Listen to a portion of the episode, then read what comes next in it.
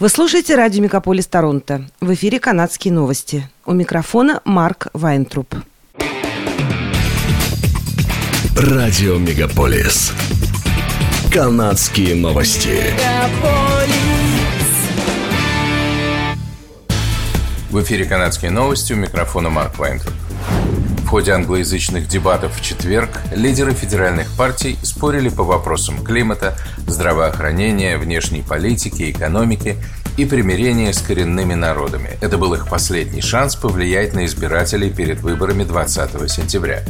Дебаты были последними из трех, которые проводились во время кампании и состоялись за 11 дней до дня выборов. Опросы показывают, что либералы и консерваторы находятся очень близко друг к другу, а НДП и Квебекский блок помогут определить, какая из двух основных партий сформирует правительство. Трюдо подвергся атаке со стороны всех других лидеров, которые обвинили его в том, что он назначил выборы в разгар четвертой волны COVID-19, лесных пожаров в Британской Колумбии и захвата Афганистана Талибаном. 22 сентября почти каждый житель Онтарио должен будет предъявить паспорт вакцинации, чтобы попасть во множество мест, включая бары, рестораны, тренажерные залы, кинотеатры и другие места.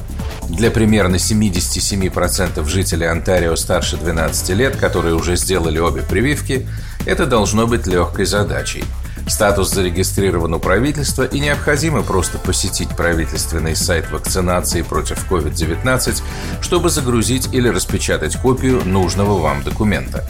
Также можно позвонить на горячую линию вакцинации по телефону 1 833 943 3900.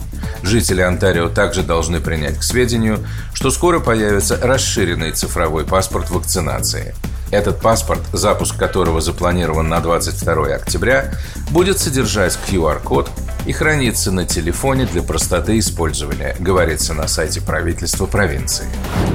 Медицинские работники, которые проводят большую часть времени на передовой COVID-19, в очередной раз протестовали перед зданием Ассоциации больниц Онтарио на Франт-стрит в Торонто, требуя заключения нового контракта, который обеспечит справедливую заработную плату и лучшие условия труда.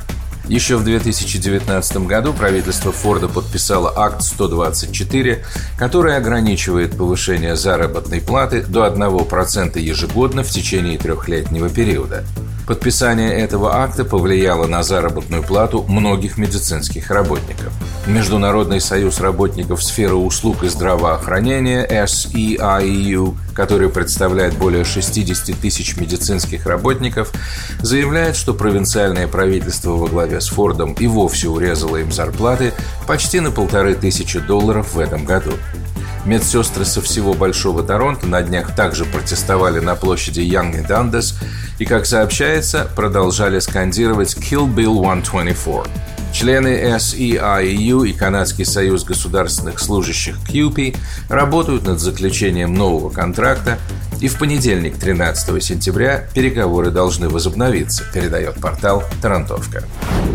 На этой неделе американская корпорация Moderna заявила, что разрабатывает единую вакцину, которая сочетает в себе бустерную дозу препарата против COVID-19 с экспериментальной прививкой от гриппа. В планах компании ежегодно добавлять вакцины против респираторно-синцитиального вируса и других респираторных заболеваний. После этого заявления акции Модерна выросли на 6%.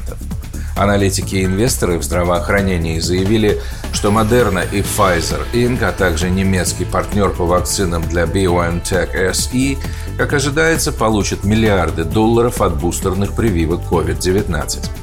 Добавление вакцин от гриппа и других болезней может еще больше увеличить эту прибыль. Кроме того, на этой неделе Novavax Inc. заявила, что также начала раннее исследование по тестированию комбинированной вакцины против гриппа и COVID-19. Одна из лабораторий Novavax находится в Монреале, так что в перспективе Канада сможет выпускать обе комбинированные вакцины. Сотрудники природоохранной службы пытаются определить, что делать с телом 25-метрового синего кита. Этот вид находится под угрозой исчезновения, которого выбросило на пляж в Новой Шотландии к югу от Галифакса. По данным канадской береговой охраны, Кит дрейфовал поздно в среду, а потом в четверг утром животное прибило к берегу у пляжа Crystal Crescent Beach. Как сообщают эксперты, на теле кита нет никаких признаков внешних повреждений, поэтому для определения причины его смерти потребуется вскрытие. Что делать с этим телом потом, специалисты пока не придумали. Обычно туши китов, которые выбрасывают на берег, закапывают на месте с помощью экскаватора. Но там, где обнаружили этого синего кита, местность очень каменистая, что затрудняет работу оборудования, пишет портал Russian Week.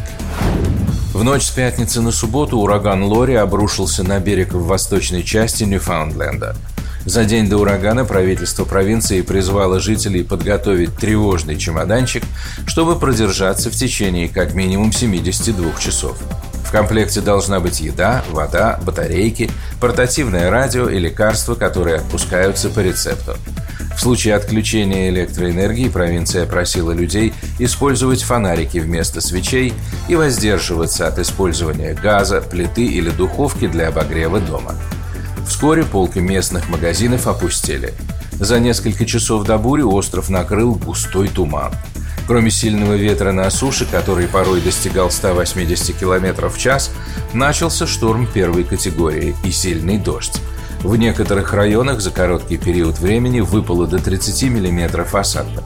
Newfoundland Power сообщает, что десятки тысяч жителей на острове остались без электричества.